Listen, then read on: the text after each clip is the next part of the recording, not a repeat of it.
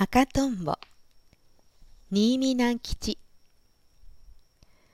赤とんぼは3回ほど空を回っていつも休む一本の垣根の竹の上にちょいと止まりました。山里の昼は静かです。そして初夏の山里は本当に緑に包まれています。赤とんぼはくるりと目玉を転じました。赤とんぼの休んでいる竹には朝顔のつるが巻きついています。昨年の夏、この別荘の主人が植えていた朝顔の結んだ実がまた生えたんだろう、と赤とんぼは思いました。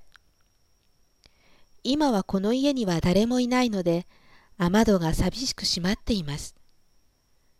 赤とんぼはついと竹の先から体を離して高い空に舞い上がりました。34人の人がこっちへやってきます。赤とんぼはさっきの竹にまた止まってじっと近づいてくる人々を見ていました。一番最初にかけてきたのは赤いリボンの帽子をかぶったかわいいお嬢ちゃんでした。それからお嬢ちゃんのお母さん、荷物をどっさり持った書生さんと、こう三人です。赤とんぼはかわいいお嬢ちゃんの赤いリボンに止まってみたくなりました。でも、お嬢ちゃんが怒ると怖いな、と赤とんぼは頭をかたげました。けど、とうとうお嬢ちゃんが前へ来たとき、赤とんぼはお嬢ちゃんの赤いリボンに飛び移りました。あ、お嬢さん、帽子に赤とんぼが止まりましたよ。と、書生さんが叫びました。赤とんぼは、今にお嬢ちゃんの手が自分を捕まえに来やしないかと思って、すぐ飛ぶ用意をしました。しかし、お嬢ちゃんは赤とんぼを捕まえようともせず、まあ、私の帽子に嬉しいわと言って嬉しさに飛び上がりました。つばくらが風のようにかけていきます。かわいいお嬢ちゃんは今まで空き家だったその家に住み込みました。もちろんお母さんや書生さんも一緒です。赤とんぼは今日も空を回っています。夕日がその羽を一層赤くしています。とんぼとんぼ、赤とんぼ、すすきの中は危ないよ。あどけない声でこんな歌を歌っているのが聞こえてきました。赤とんぼはあのお嬢ちゃんだろうと思ってそのまま声のする方へ飛んでいきました。思った通り歌っているのはあのお嬢ちゃんでした。お嬢ちゃんは庭で行水をしながら一人歌ってたのです。赤とんぼが頭の上へ来ると、お嬢ちゃんは持ってたおもちゃの金魚を握ったまま、私の赤とんぼと叫んで、両手を高く差し上げました。赤とんぼはとても愉快です。書生さんがシャボンを持ってやってきました。お嬢さん、背中を洗いましょうか。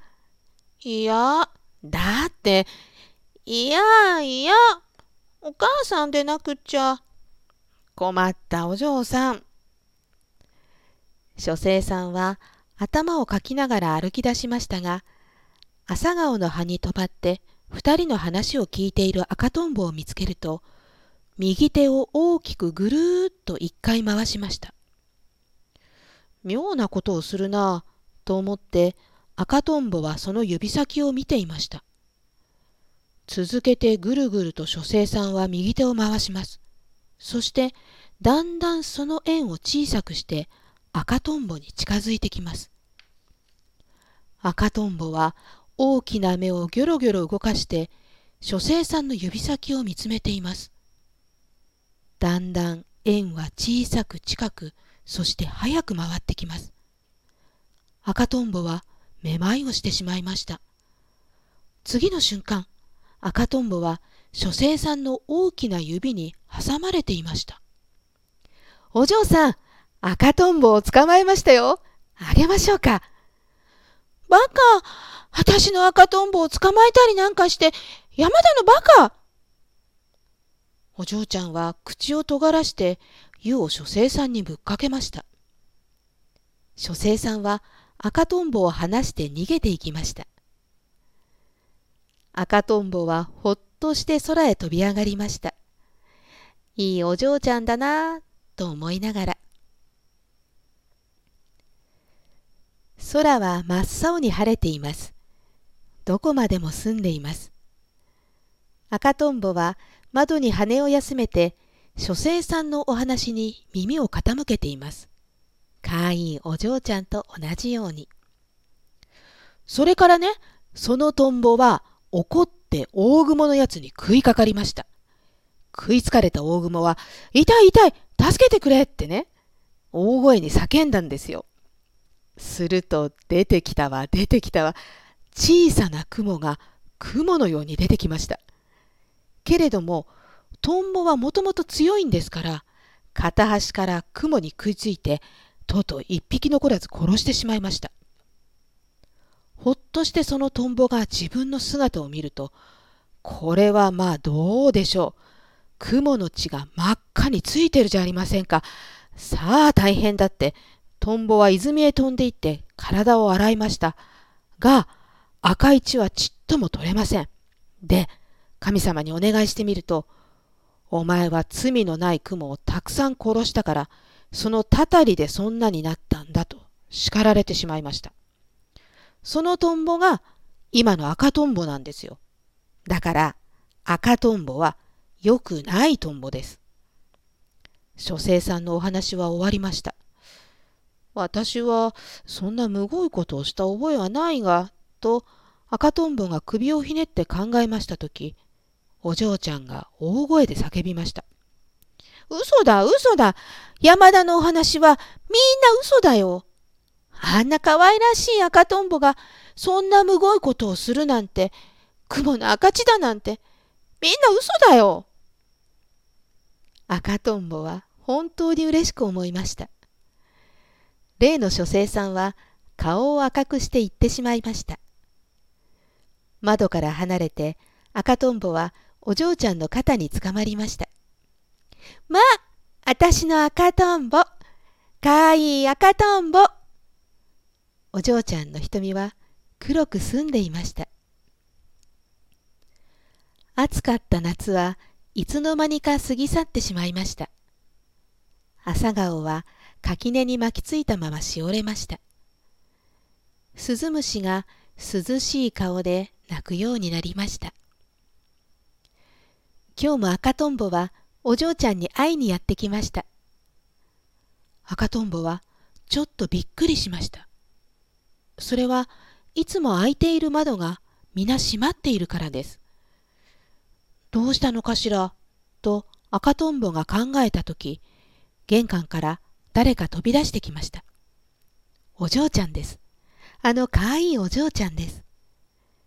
けれども、今日のお嬢ちゃんは悲しい顔つきでした。そして、この別荘へ初めて来た時かぶってた赤いリボンの帽子をつけ、きれいな服を着ていました。赤とんぼはいつものように飛んでいって、お嬢ちゃんの肩に止まりました。あたしの赤とんぼ。かわいい赤とんぼ。あたし、東京へ帰るのよ。もう、お別れよ。お嬢ちゃんは小さく細い声で泣くように言いました。赤とんぼは悲しくなりました。自分もお嬢ちゃんと一緒に東京へ行きたいなと思いました。その時、お嬢ちゃんのお母さんと赤とんぼにいたずらをした書生さんが出てまいりました。では、参りましょう。皆歩き出しました。赤とんぼはやがてお嬢ちゃんの肩を離れて垣根の竹の先に移りました。あたしの赤とんぼよ。さようなら。かわいいお嬢ちゃんは何べんも振り返って言いました。けど、とうとう皆の姿は見えなくなってしまったのです。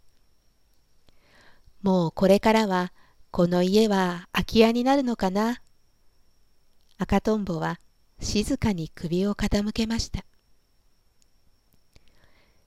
涼しい秋の夕方など赤とんぼは雄花の穂先に止まってあのかわいいお嬢ちゃんを思い出しています。